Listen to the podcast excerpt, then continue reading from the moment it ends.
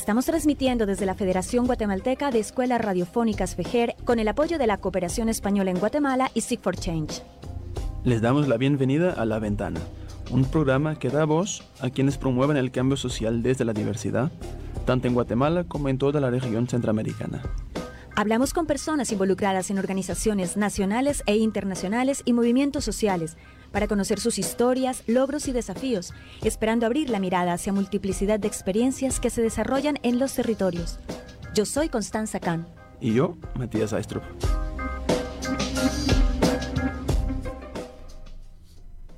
Muy buenas tardes, estamos de nuevo aquí en La Ventana transmitiendo por la 1420 AM de Radio Fejer.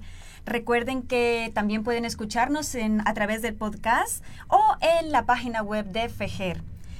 Bueno, y estamos aquí Flor de María y Constanza Can, como cada miércoles, para contarles un poco sobre diferentes organizaciones e instituciones que trabajan a favor de los derechos humanos y el logro de los ODS.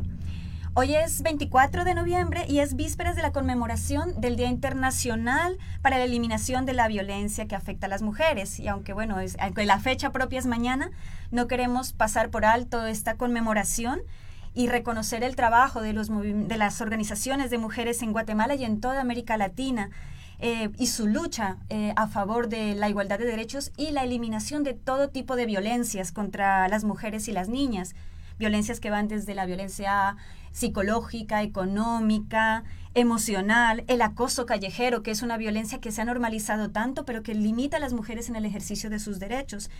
Y muchos de estos casos terminan con el asesinato de mujeres. Así que el llamado es a que como sociedad sigamos luchando para visibilizar este problema que afecta a Guatemala de manera especial, con unas cifras muy altas a nivel de América Latina, y que todos como sociedad igualmente tomemos acción para frenar el machismo, frenar la violencia que afecta a las mujeres y no juzgar a la ligera cuando una mujer está siendo víctima de este tipo de delitos. Y bueno, y para romper ciclos de violencia, una estrategia muy importante es la educación y la generación de oportunidades en donde los jóvenes y las jóvenes participen y se sensibilicen en otros campos. Por ejemplo, a través del arte se puede lograr muchísima mm, sensibilidad y muchísimo trabajo en la prevención de conflictos, en, el, en la visibilidad de realidades y en trabajar eh, organización social, ¿no? Visibilizar lo que las organizaciones están contando a través de de sus luchas y de sus historias a través, por ejemplo, del arte, de la pintura, de la fotografía. Y hoy justo tenemos una organización que trabaja en ese ámbito. Florecita, cuéntanos de quién se trata. Así es, Connie. Y por eso hoy en la ventana vamos a conversar acerca de la Fundación de Niñas y Niños Artistas de Guatemala, PhotoKids, que es una organización que contribuye a romper el ciclo de la pobreza y pues también empodera a jóvenes de áreas marginales de Guatemala a través de las capacitaciones de artes visuales y de la tecnología.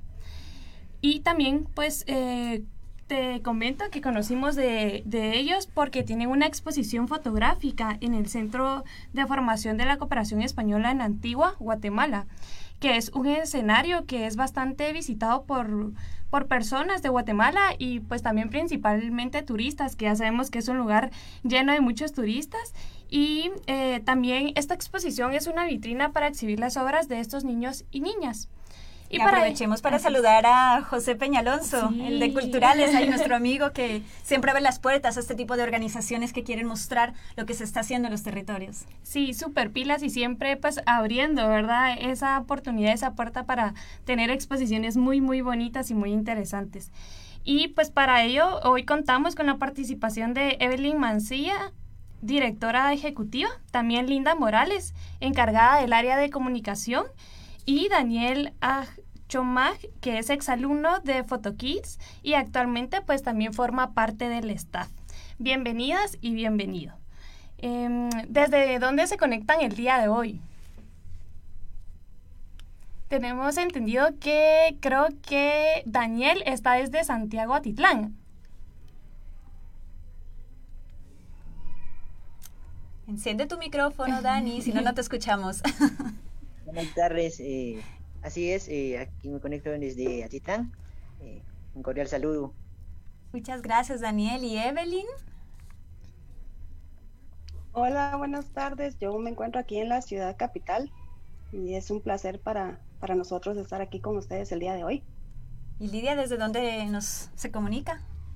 Hola, buenas tardes. Gracias por la eh, por la participación. Eh, también me encuentro en el área de la ciudad, de la ciudad de Guatemala. Estamos cerquita, entonces. bueno, y, para entrar un poquito en contexto, Evelyn, nos gustaría que nos podrías pues, eh, comentar y describir qué, qué es PhotoKids, qué es esta fundación. Eh, sí, claro, eh, me voy a atrever a retroceder 30 años, ¿verdad? Que es ahí donde inicia PhotoKids. Eh, y originalmente era un programa pensado eh, para algo momentáneo, ¿verdad? La ex fotógrafa de Reuters llegó a Guatemala a hacer un documental, ¿verdad? documentar una serie de imágenes de los niños que trabajaban y vivían en el área del basurero de la zona 3.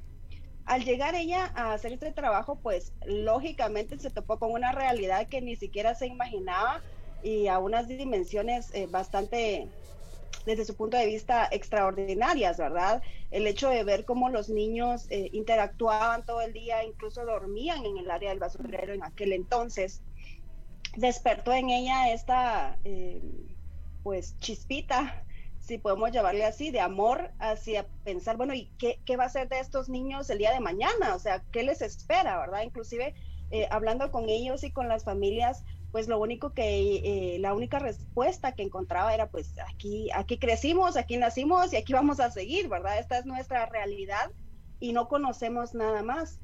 Eh, pues de ahí, ella de sus propios medios, ¿verdad? Inicia eh, con las cámaras que ya traía para realizar su trabajo, inicia a interactuar con los niños y a prestarles sus cámaras para ver qué, qué ocurría, ¿verdad? Solamente por curiosidad para ver cómo reaccionaban ellos y se topó con que pues fue un arma bastante poderosa al, poder eh, darse cuenta que las imágenes que, podían capturar los niños eran bastante, mm, digamos, eh, de una realidad pintada de una manera extraordinaria a través de los ojos y la inocencia de un niño, ¿verdad?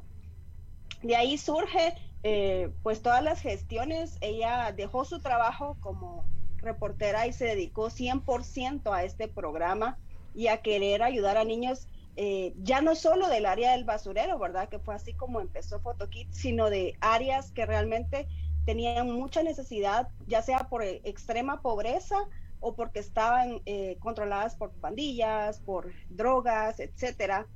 Y es así como el programa va creciendo y se va expandiendo a diferentes áreas de la ciudad. Hablamos de la zona 12, el Mezquital, el Búcaro, zona 18, zona 5, zona 2, zona 1. Y todas las áreas que conocemos de nuestro país que, sabemos que están eh, afectadas, ¿verdad? Por pobreza extrema. Eh, de ahí también surgen otras colaboraciones con proyectos grandes como Soros, como Plan Internacional, y podemos hacer proyectos específicos, ¿verdad? Y nos trasladamos a los departamentos de Guatemala, eh, especialmente Santiago Tetlán, el Ixcán, y tocamos temas bastante vulnerables, siempre utilizando la fotografía, que es la base de PhotoKids, como herramienta para expresión, pero a la vez como herramienta para eh, plasmar esa realidad que a veces no se muestra, ¿verdad? Eh, lastimosamente en nuestro país nos gusta mucho disfrazar las cosas a veces y el ver la realidad a través de los ojos de los niños y niñas pues ha abierto un campo bastante extraordinario y nuestro objetivo es no solamente enseñar a los niños fotografía, ¿verdad? Eh, el proyecto va más allá, somos un programa integral, además de dar clases, ahora ya no solo damos clases de fotografía, sino también damos clases de diseño gráfico, video, diseño web. Eh, van ampliando el, el panorama. Eh, también otorgamos em, becas escolares y es, es, por eso que decimos que, que nuestro objetivo es romper el círculo de pobreza. Y mucha gente dice, pero eh, ¿de qué sirve que le den a los niños una cámara? O sea, que, que ustedes logren las fotos y qué más, ¿verdad? Y es, eh, nos topamos con eso mucho y, y, a veces, incluso con las familias con las que trabajamos, ¿verdad? Que dicen, bueno, ¿y para qué le va a servir a mi hijo aprender fotografía? y, es ahí donde nosotros, pues, después de 30 años ya podemos mostrar los resultados, ¿verdad? Y, como ustedes lo comentaban, Daniel es, es un, uno de los resultados. Y nosotros, eh, como individuos, también formamos parte de PhotoKids y ahora somos las personas que llevamos adelante el proyecto, ¿verdad? Entonces, en resumen, para no alargarme tanto y, y abarcar yo solita todo el tiempo, esa sería nuestra historia, ¿verdad? Un proyecto que ha evolucionado y tenemos 30 años de trayectoria trabajando no solo en Guatemala, sino en Honduras y Estados Unidos con niños migrantes. Muy interesante, sobre todo que el poner, eso siempre es una discusión, ¿no? ¿De qué les sirve a mis hijos tener una, aprender a tomar fotos? Pues recuerdo y saludo aquí a Vanessa, una amiga que que es una colega ya que vive en una zona muy marginada de Ciudad de Guatemala y justo tuvo esa misma oportunidad de tener una cámara y esa cámara le permitió mm, mostrar su realidad, sensibilizarse frente a esa realidad y también ampliar su panorama hacia otras posibilidades. Y ella logró eh, evadirse de, de muchas situaciones de violencia y ahora es su forma de trabajar y de generar ingresos para ella y su familia. Y en ese caso sí, Daniel, tú cuéntanos, ¿para qué te sirvió a ti aprender a tomar fotos, tener una cámara en tus manos? Cuéntanos tu experiencia. Gracias. Eh, para mí, pues, eh, al obtener una cámara no es fácil, pues, eh, sabiendo que en el área en donde nos encontramos, pues, hay muchas dificultades. Pues aquí en el pueblo de Titlán es eh, diferente a, de la ciudad, ¿no? Eh, al, estar eh, en, en, el campo de la fotografía no es fácil pedirle a la persona, pues, si quisiera tomarse una fotografía o algo así. muchas personas salen con, con muchos comentarios, pues, ustedes están haciendo esas fotografías eh, para ganar dinero o para otras cosas, ¿verdad? Y para nosotros es, o para mí fue, eh, no fue fácil, pues tuve eh, que buscar la manera de, presentar las fotografías de una manera muy sencilla y logrando buenos resultados y a través de, de, mi esfuerzo y a través de esos comentarios negativos también pude obtener esa, esas fuerzas para eh, lograr buenos resultados y, y ahora pues estoy muy satisfecho con, con todo lo que he recorrido. Eh, sí, es, es, es, evidente ver esa formación, ¿verdad? Por ejemplo, como lo comentaba eh, Daniel, que, que, ha tenido que pasar muchos procesos, pero para esto pues también conlleva un acompañamiento y creo que aquí es también donde entra Linda, ¿verdad? Eh, tú estás encargada directamente del área de, educación, de formación, entonces, ¿cómo es ese proceso? ¿Eso lo hacen por medio de talleres, por medio de, de cómo emplean esa formación en los jóvenes, en las niñas y en los niños de, de PhotoKids? Hola, sí, eh, yo estoy a cargo del área de educación y como Evelyn lo mencionaba, somos un programa muy integral y para ello también dedicamos eh, meses, podríamos llegar a decir, en planificación de cada uno de los, de los planes o los pensum que trabajamos. Eh, el pensum que se trabaja en la ciudad es diferente al pensum que se trabaja en Santiago Atitlán. Eh, dependiendo de los proyectos, trabajamos en talleres, pero nuestro proyecto es a largo plazo. Tenemos en Santiago Atitlán es el proyecto que tiene más años, que es un pensum de ocho años para los estudiantes, eh, que conocen desde la fotografía básica, pasan al área intermedia y terminan con un técnico vocacional que ya les permite a ellos entrar al área laboral, ¿verdad? Aquí es donde entra el, el para qué le va a funcionar o para qué le va a servir la fotografía a mi, a mi hijo, ¿verdad?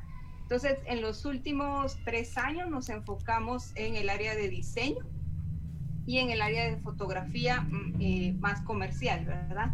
Pasando ellos por todo el proceso de fotografía documental y un reconocimiento sobre su propio estilo, ¿verdad? Eh, tanto en el diseño como en la fotografía, para luego eh, concluir con conocimiento para entrar ya al área laboral en esas dos áreas, ¿verdad? En el, aplica lo mismo en la ciudad. O sea, en la ciudad tenemos ah, algunos cambios, ¿verdad? Porque en la ciudad somos como un poco también más acelerados. Eh, trabajamos con grupos ya de adolescentes. que están en el área de entre básicos y van a entrar diversificado. Y aquí es donde entramos nosotros como para guiarlos eh, en, ese, en esa etapa importante de su vida, ¿verdad? ¿Qué carrera van a continuar? ¿Qué es? Y que descubran a través de los tres años del técnico vocacional eh, cuál es lo que realmente quieren, qué les apasiona eh, y no continuar con carreras que ya, vienen como no quiero mencionar ninguna para que nadie se ofenda, pero sí hay muchas, ¿verdad? Que, que ellos no descubren, ¿verdad? Por otra, por otra área o por otro modo que, que pueden estudiar otras áreas y que Photokit también les puede apoyar con ello, ¿verdad? Entonces, eh, nuestro técnico vocacional, el Pensum, está casi al nivel de los primeros años de la universidad. Entonces, muchos de los estudiantes, cuando ya entran a la universidad, el primer año es casi, casi fácil para ellos, ¿verdad? Porque ya tienen todos esos conocimientos. Y eh, incluimos también una capacitación personal casi para cada uno de los maestros, en este caso maestros y asistentes, y en este caso también entra eh, Daniel, porque Daniel empezó como estudiante, pasó dos años de asistente y este, y este año ya ha logrado él eh, a mediados estar de maestro.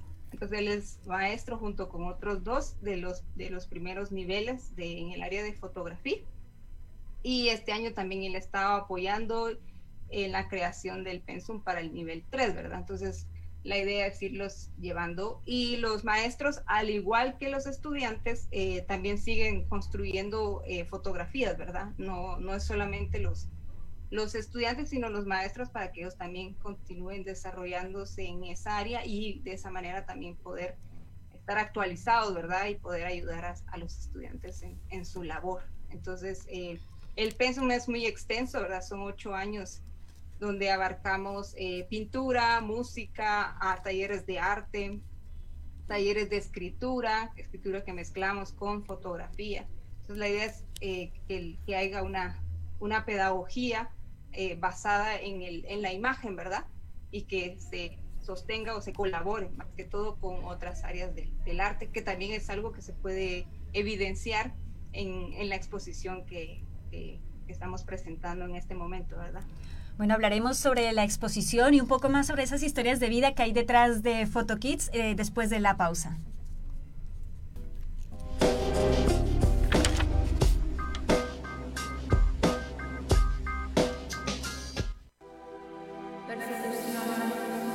Exilio, exilio, asesinatos, desaparición forzada. Fueron acciones que tomó el Estado de Guatemala en contra de mí por el trabajo que ejercía de alfabetizar e informar durante el conflicto armado interno. En la guerra interna que vivió Guatemala, nuestros compañeros y compañeras fueron perseguidas, tuvieron que vivir en el exilio y algunos fueron desaparecidos y asesinados. FEJER, comunicando buen vivir. En Guatemala, durante el año 2020, 4.745 niñas y niños fueron víctimas de delitos sexuales según el registro de la organización El Refugio de la Niñez. El cambio de apetito, incontinencia, dificultad para caminar o sentarse, nerviosismo al estar con alguna persona incluso si es familia, pesadillas, sentir rechazo de su cuerpo, son algunos síntomas que pueden ayudarle a identificar si un niño o niña sufre violencia sexual. La educación sexual es un mecanismo de protección que ayudará a las niñas y niños a identificar cuando alguna persona intente violentar su cuerpo. Este es un mensaje de la Federación Guatemalteca de Escuelas Radiofónicas, FEJER, y esta emisora. Mami, mami, ¿ellas por qué van de anaranjado? Están ejerciendo su derecho a denunciar. En el mundo muchas mujeres sufren violencia, golpes, insultos, mutilaciones. Son obligadas a casarse en otros casos, son vendidas por redes de trata de personas. Ellas marchan para que las autoridades actúen y a ninguna otra mujer le pase lo mismo. Vamos, mami, caminemos con ellas. Informar y educar a las nuevas generaciones sobre los derechos de las mujeres es la herramienta de transformación. Construyamos una vida libre de violencia para las mujeres. Este es un mensaje de la Federación Guatemalteca de Escuelas Radiofónicas, FEJER, y esta emisora. Niduheño, onda roma hama garina u keisi wagia. Ya llegaron nuestros parientes de Yurumei. Vamos a recibirles. 26 de noviembre, Día del Yurumei Garífuna. Llegada del pueblo garífuna a Ishimuleu. Este es un mensaje de la Federación Guatemalteca de Escuelas Radiofónicas, FEGER, y esta emisora. La libertad no es una opción, es un derecho. Este 25 de noviembre, en el Día Internacional de la Eliminación de la Violencia contra la Mujer, en nuestra sección virtual del noticiero Mayacat Perfiles, Antonia Benito nos comparte su experiencia desde la comunicación social en busca de proteger y respetar la igualdad. Radio Fejer, 1420 AM, Tzijopem Lajun Lemal.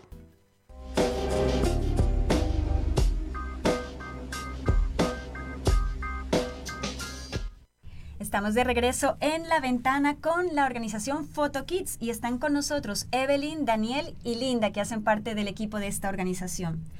Antes de la pausa nos hablaban de la exposición que se está llevando a cabo en el Centro de Formación de la Cooperación Española en, Antigua.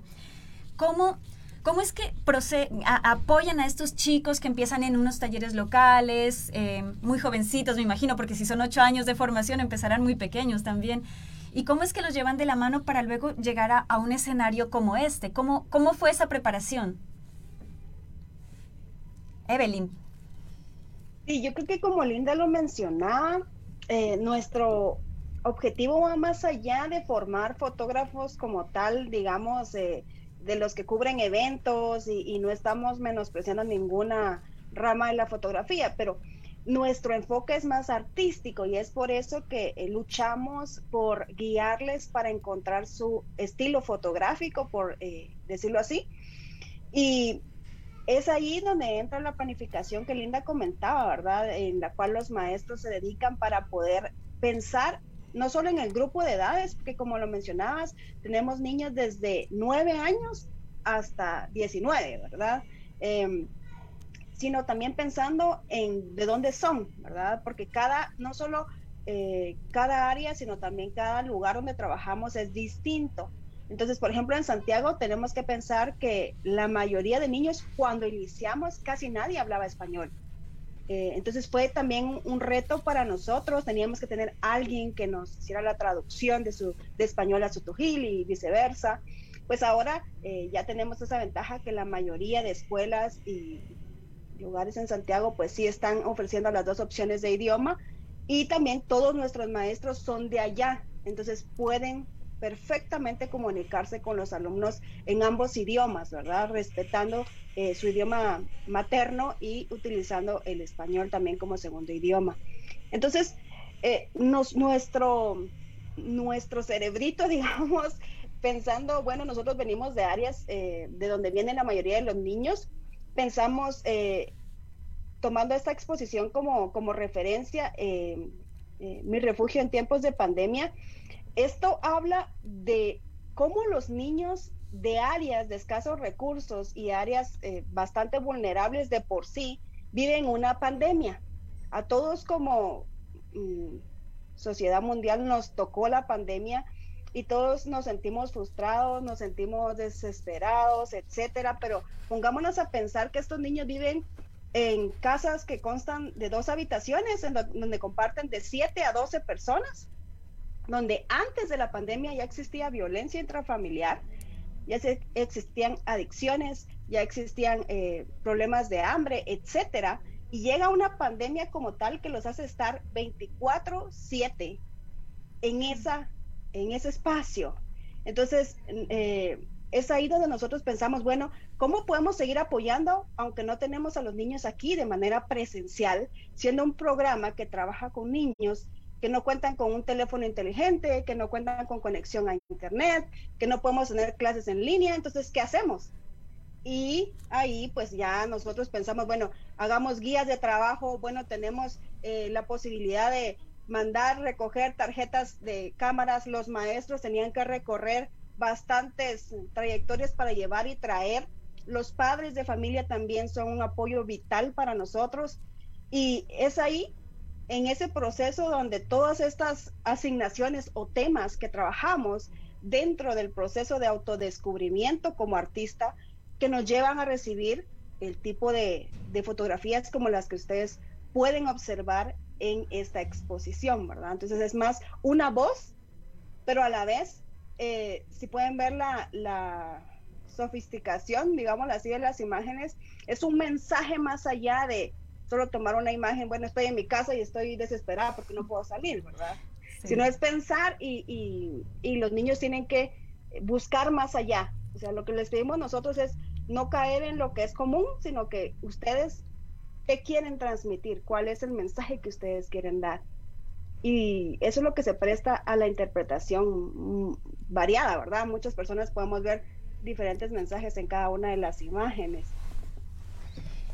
Evelyn quiere decir que entonces em, esta exposición es la recopilación de las fotografías que tomaron ciertos niños y niñas durante la pandemia, que al final pues es se centra como en el fotoreportaje o fotodocumental, ¿verdad? Como parte de la comunicación y que pues tiene como, como incidencia en, en su entorno.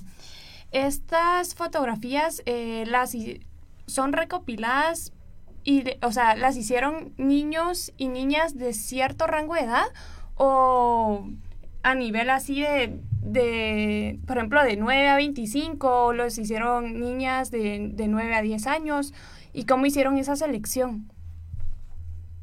Bueno, eh, sí, el rango de edades es bastante diverso porque tenemos desde los niños del nivel 2, que estaríamos hablando de 10, 11 años, hasta los niños de nivel 6, 7, que ya estamos hablando de eh, jóvenes de 17, 18 años eh, más o menos. Y pues se podrán imaginar que durante la pandemia, es decir, año pasado para este año recibimos una cantidad de imágenes impresionante, ¿verdad? O sea, a veces los maestros nos dicen, mire, es que me tardo en descargar la tarjeta porque tiene 250 o porque tiene 500 imágenes y de aquí que descargo todo y que edito y que estoy... Con la desesperación del encierro. claro, comprensible. Entonces, em, pues sí, fue bastante complicado el seleccionar las imágenes, porque solo podíamos poner 52 imágenes, ¿verdad? Era lo que nos daba el espacio. Eh, la, selección se hace a través de nuestra junta directiva y de las personas que nos apoyan eh, también en el extranjero, ¿verdad? Para poder tener como esos filtros, pero principalmente los maestros que reciben el trabajo son los que hacen el primer filtro, ¿verdad? Revisan las imágenes y van seleccionando como las que consideran que tienen más potencial o que son más fuertes para transmitir un mensaje y de ahí surge pues el resultado que, que como lo digo, quisiéramos poner más, pero lastimosamente pues no se podía. Daniel, ¿y tú como, primero como estudiante y ahora como profesor de fotografía en PhotoKids, ¿cómo se convence a los padres y madres de que, es, de que dejen participar a sus hijos? De que este es un espacio que puede ser interesante y enriquecedor para los niños y las niñas. En Santiago Atitlán, por ejemplo, ¿cómo, cómo lo hacen?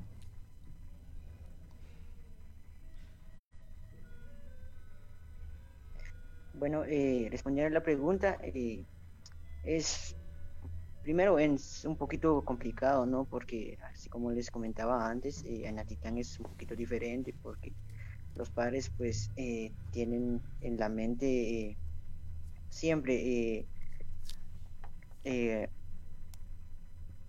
el sector económico, pues diría yo, pues porque cuando una familia necesita algo es siempre se selecciona la parte económica, entonces los, padres siempre eh, a veces preguntan por eso, entonces para fomentar,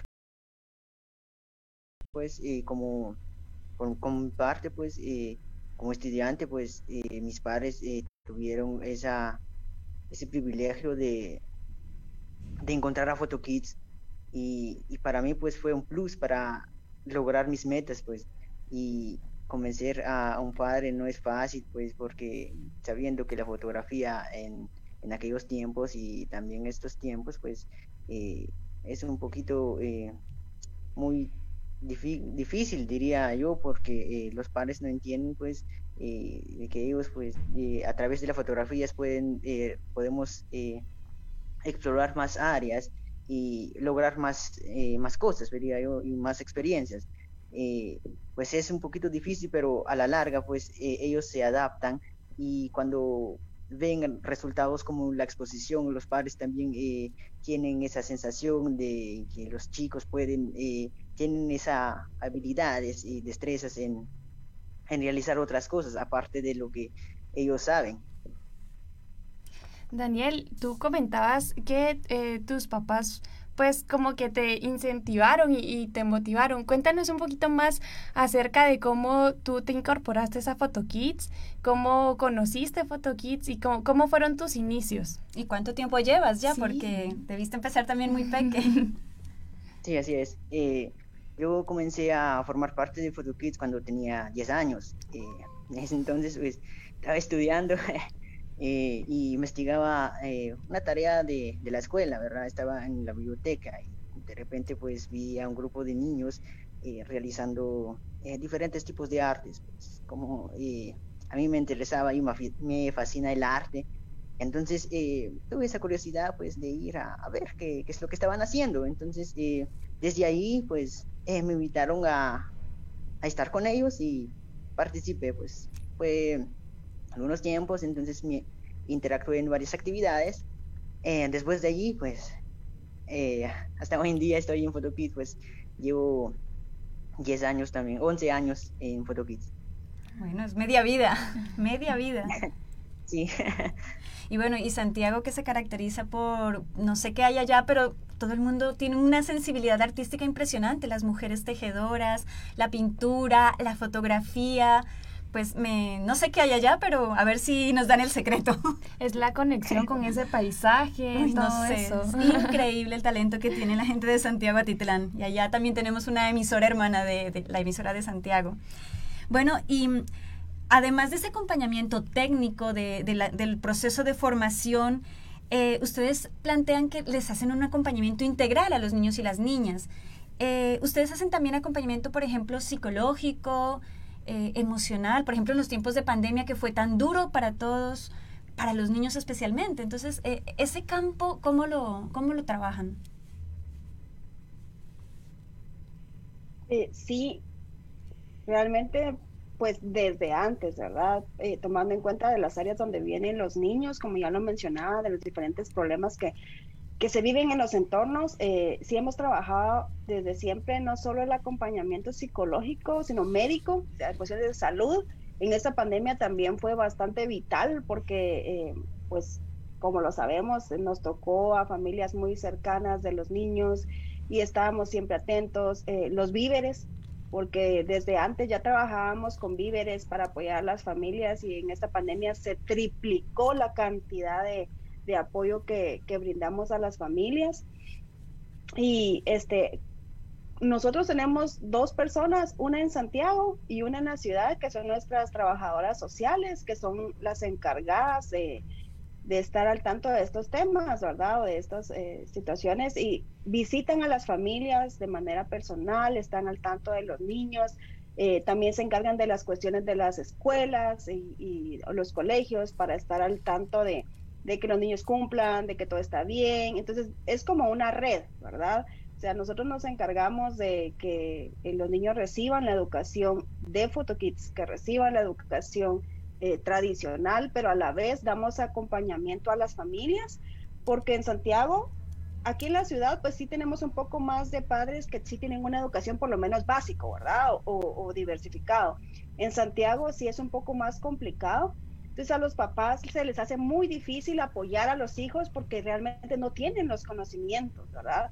Entonces eh, eh, nosotros buscamos apoyo, ya sea si nuestra psicóloga no puede, eh, pues buscamos a aliados en el área de Santiago para que nos apoyen con el tratamiento psicológico, con acompañamiento médico, etcétera. Pero sí estamos desde siempre pues en esas, en esas áreas, ¿verdad? Que son las que más se tienen necesidad. Qué bonito ver que un proyecto como PhotoKids, aparte pues de brindar como esa, ese apoyo emocional también integral, eh, también súper diverso, ¿verdad? Porque ahí sí que incursionan en todas las artes, desde em, la fotografía, edición de video, eh, también ponen a, explotan la creatividad de cada niño y cada niña. Eh, también pues sabemos que tienen este proceso de formación para las becas, ¿verdad? Que también brindan esta oportunidad para becas. Eh, Linda, ¿cómo, cómo funciona em, esto de las becas? ¿Cómo seleccionan para darle la oportunidad a las niñas y a los niños de PhotoKids? Y a los adolescentes también, ¿verdad? Claro. Eh, bueno, nuestro principal apoyo en, en ambas sedes son las escuelas locales, ¿verdad? Las escuelas eh, primarias o los institutos, dependiendo de la, de la edad en la que están, ¿verdad? Entonces hacemos alianzas con los directores, con maestros, eh, para tener un primer acercamiento con los estudiantes, ¿verdad? Porque ellos son los que conocen eh, más o menos las inclinaciones de los estudiantes, quienes están más lanzados matemáticas, idiomas o, arte, ¿verdad? Y conocen también las, las, familias. Entonces ya sabrán más o menos qué familias eh, pueden aplicar al, al, programa, ¿verdad? Entonces, eh, nuestro primer filtro son los maestros en las escuelas. Después entran a una, a una prueba que nosotros tenemos, eh, que básicamente es pintar, dibujar, escribir, para también conocer un poco sobre sus propios intereses de los estudiantes. Y entonces ya aplican a, la primera beca, que es la beca de eh, fotografía, ¿verdad? Y como lo menciona Eli, más adelante entonces aplican a eh, una beca educacional donde les cubrimos eh, los gastos que necesitan para la escuela, ¿verdad? Y llega a escuela primaria, secundaria, diversificado y en algunos casos hasta la universidad, ¿verdad? Bueno, vamos a ir a una breve pausa y al volver vamos a seguir comentando sobre cómo transforman estas eh, las vidas de los niños y las niñas a través de un clic, ¿verdad? En la fotografía, a través de la edición de video y al volver pues vamos a hablar de cómo es que se cumplen esos sueños.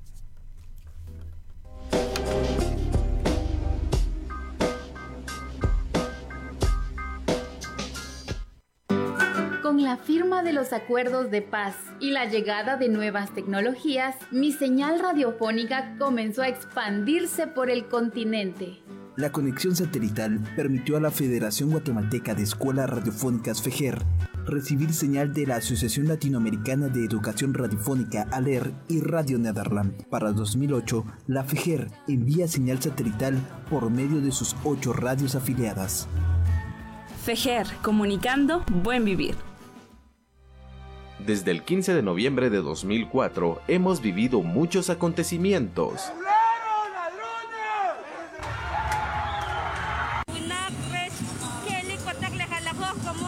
Esa falsa fiesta cívica que han impuesto los criollos. Hemos compartido la sabiduría de las abuelas y los abuelos. Camé es el Día de los Muertos.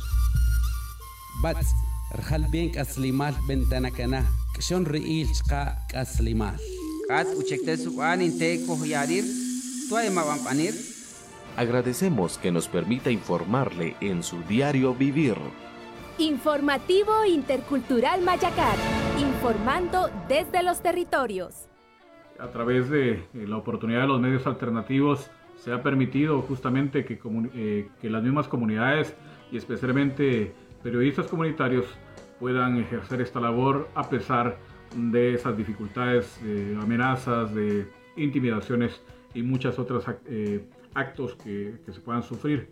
El periodismo comunitario aporta brindando información real desde el sentir de, las, de la gente de las comunidades.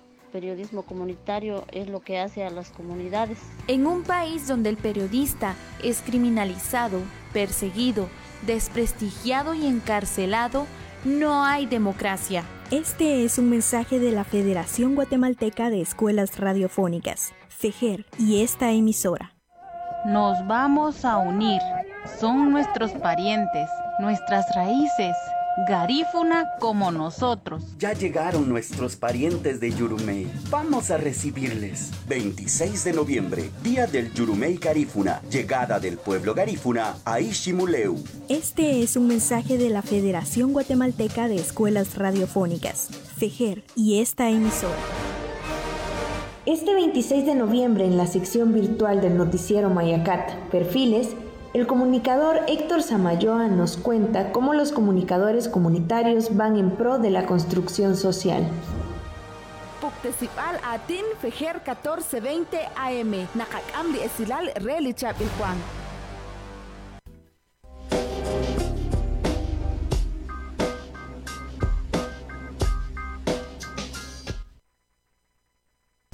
Estamos de vuelta con Daniel, Evelyn y Linda, integrantes de PhotoKids. Eh, hace un momento pues hablábamos eh, sobre los cambios significativos que, mm, a través de la fotografía, a través de, esta formación en diversas áreas y principalmente en el arte, ha cambiado la vida de muchos niños y muchas niñas. Eh, Evelyn, ¿Tienen ustedes un estimado o aproximadamente cuántos niñas, niñas y adolescentes han recibido el apoyo de, de PhotoKids a lo largo de, como tú nos comentabas al principio, de 30 años que lleva este, este proyecto en Guatemala? Pues mm, pecaría de mentirosa si te digo un número, porque de verdad que eh, no tenemos un récord pero sí sabemos que son miles de niños que hemos podido alcanzar a lo largo de 30 años, como lo comenté. No solo es en Guatemala, ¿verdad? Sino también hemos trabajado en otros lugares. Entonces, eso nos hace eh, perder ya la cuenta de cuántos niños son. Pero este año, por ejemplo, estamos eh, trabajando con alrededor de 175 niños, ¿verdad? ¿Es fluctuante el número? O sea, ¿puede cambiar de un año a otro? Sí, eh, pues este año, eh, desde el año pasado para este, fue bastante cambiante debido a la pandemia. Normalmente cambia porque eh, cada cierto tiempo recibimos nuevos grupos de niños. Entonces, hay años en los que tenemos 250 y hay años en los que tenemos 125. O sea, sí tiende a, a cambiar cada año, ¿verdad? Y este año, eh, ¿en qué municipios están trabajando? Porque pues creo que sí, trabajan como en varios municipios y también creo que pues a nivel internacional también pues tienen como, como no sé si es una alianza o también se ha extendido a, otros países. Em, sí, es, es PhotoKids que ha ido, digamos, abriendo otros programas en, en, por ejemplo, en Honduras, en La Ceiba, que es una comunidad bien pequeña, en un área protegida eh, tenemos un proyecto que iniciamos hace, si no estoy mal, como 17, 18 años. Y este, igual lo que hicimos fue nosotros capacitar a los jóvenes del, lugar y ahora los jóvenes son los que dirigen el programa, ¿verdad? Y han hecho muchas cosas con, con otras organizaciones que han podido fusionarse o tener colaboración.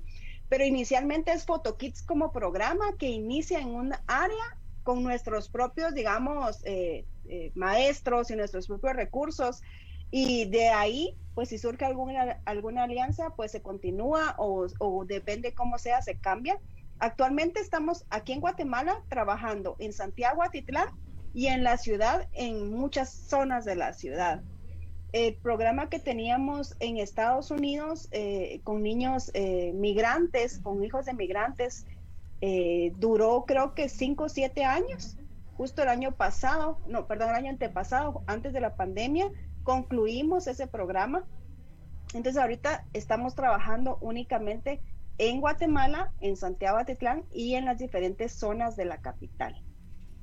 Según la percepción que ustedes tienen, por un lado, quisiera preguntarles sobre esa brecha tecnológica. Eh, justo ustedes hacen presencia en zonas de altísima vulnerabilidad, que desafortunadamente son muchísimas en Guatemala, en donde los niños y las niñas o los jóvenes en general no tienen acceso a, medios, ¿no? Para, ni a educación siquiera en la que puedan tener acceso a, conocimiento básico.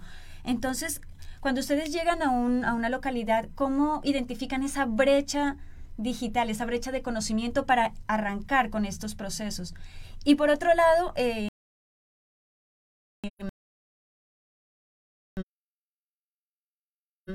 también esa brecha de género, ¿qué tanto las niñas participan en, los espacios de formación que ustedes generan? ¿Puedo responder la primera pregunta antes de la, perdón, la segunda pregunta antes de la primera. Claro que sí. Eh, porque justo se me había pasado comentarles sobre el programa que tenemos que se llama Salvando Mujeres.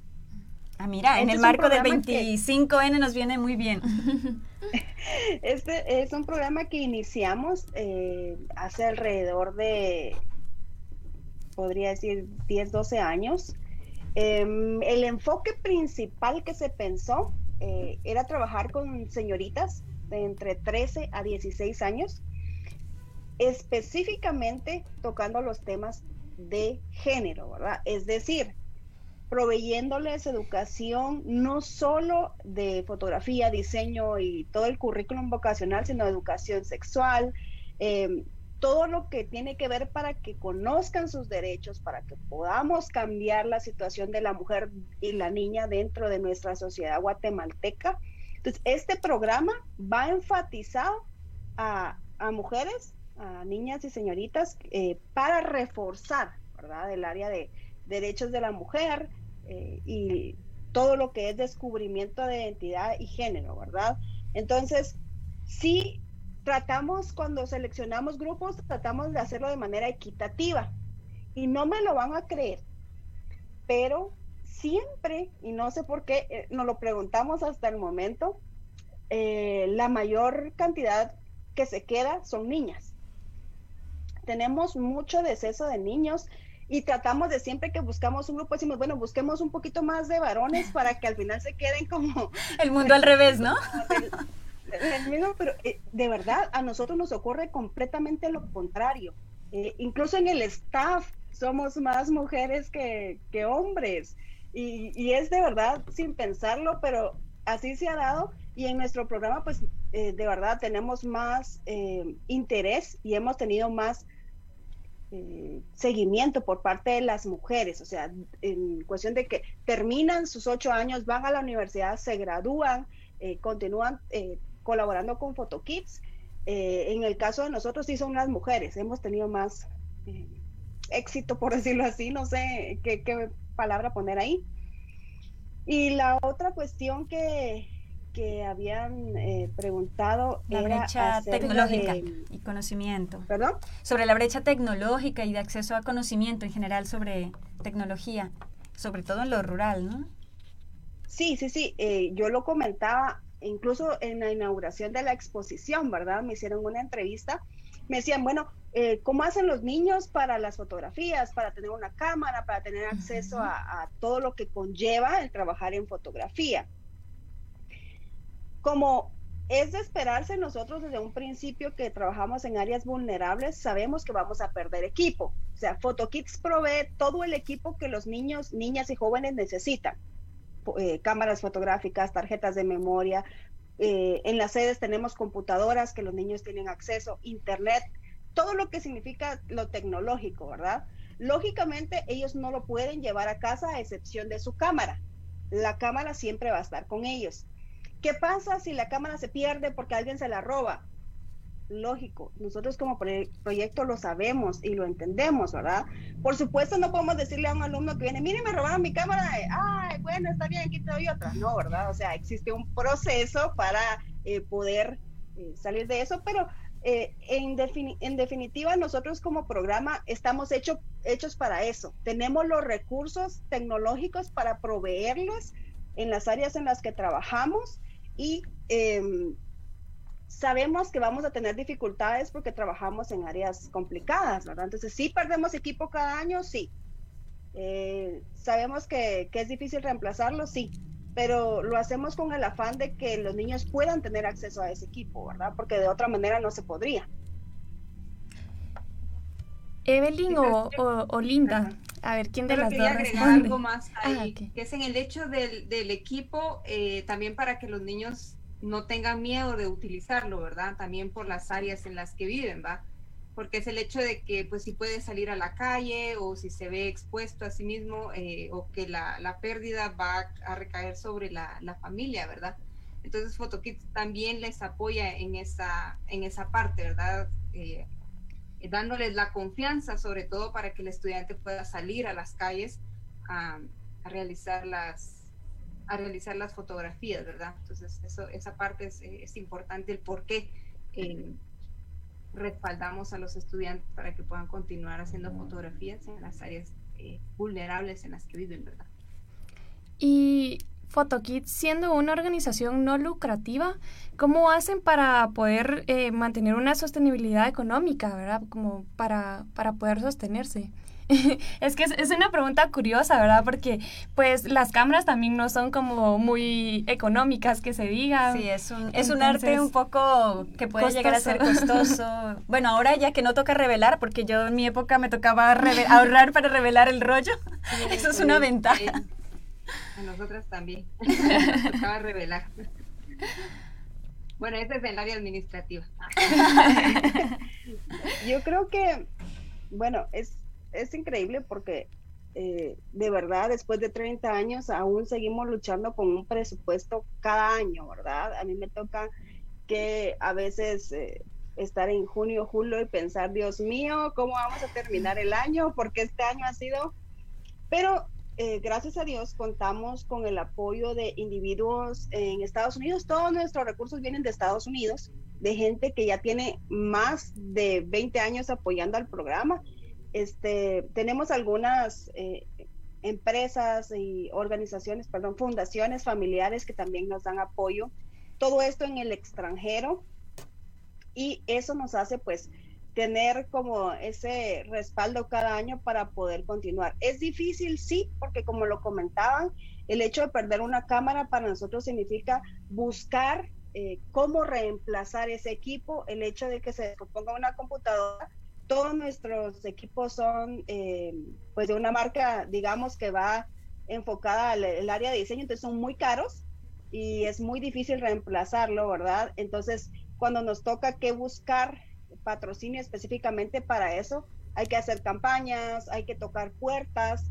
Y digo, somos un programa que lleva ya 30 años, pero que cada año seguimos luchando por subsistir ese año, ¿verdad? Entonces, no es tan fácil como parece, pero es por eso que, que nos mantenemos en un programa a largo plazo, porque queremos darle a, a las personas o a los niños jóvenes y niñas con los que trabajamos, eh, pues algo que sea de verdad para cambiar su futuro. No solo de algo de un momento, ¿verdad? Sino que realmente acompañarlos en esa transformación personal y familiar. Y, de verdad, eh, pues las eh, experiencias o las anécdotas que tenemos del éxito que tiene PhotoKids a través de los graduandos, eh, sería increíble conocerlas porque sí les dan a ustedes un panorama bastante amplio de cuán grande es el impacto que la organización ocasiona en el alumno y en las familias, ¿verdad? ¿Ustedes también fueron egresadas de, de PhotoKids? Las dos. Sí, Bueno, yo eh. inicié a los nueve años y fui de las primeras maestras en Santiago Atitlán.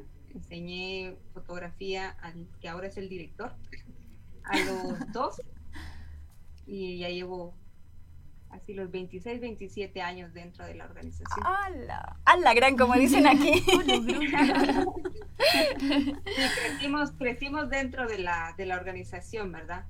Y por ello mismo, bueno, muchas de las personas que, es, que son parte del staff eh, lo hacen con el corazón, podríamos decir, ¿verdad? Con la idea de, de poder retro, de poder dar lo que la organización eh, nos ha dado a nosotros y también apoyar a los estudiantes, ¿verdad? Porque hemos pasado por los mismos problemas o circunstancias o vivimos en las mismas áreas, entonces podemos crear empatía eh, con ellos, ¿verdad? Y en el área de Santiago, pues que puedan hablar incluso el mismo, el mismo idioma, ¿verdad? Qué bonito porque se convierte como una comunidad y pues aparte de comunidad una familia, ¿verdad? El, el, el, estar ahí compartiendo tantos años, el ver que ustedes también son un ejemplo para las generaciones que vienen abajo, ¿verdad? O sea, es, es, muy bonito ver. Muy interesante toda la, la experiencia de PhotoKids. Esperamos poder tener otra oportunidad para poder hablar con ustedes.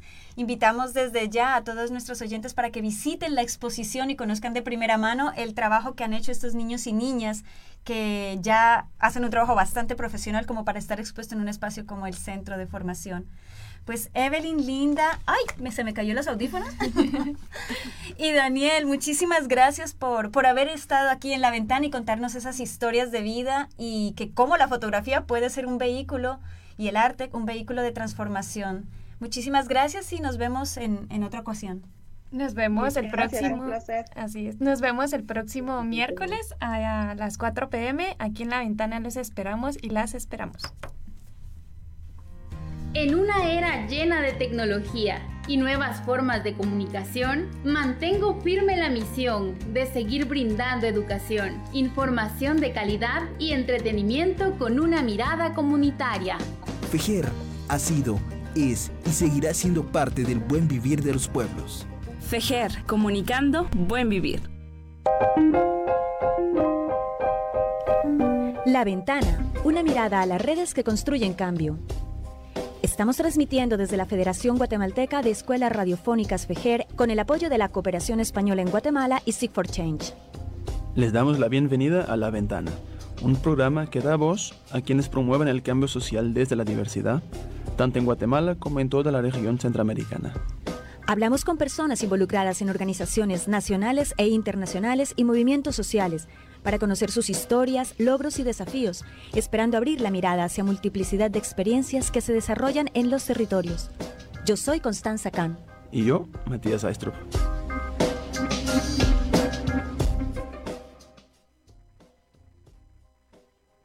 Este programa llegó a usted por medio de Radio Fejer 1420 AM, comunicando buen vivir.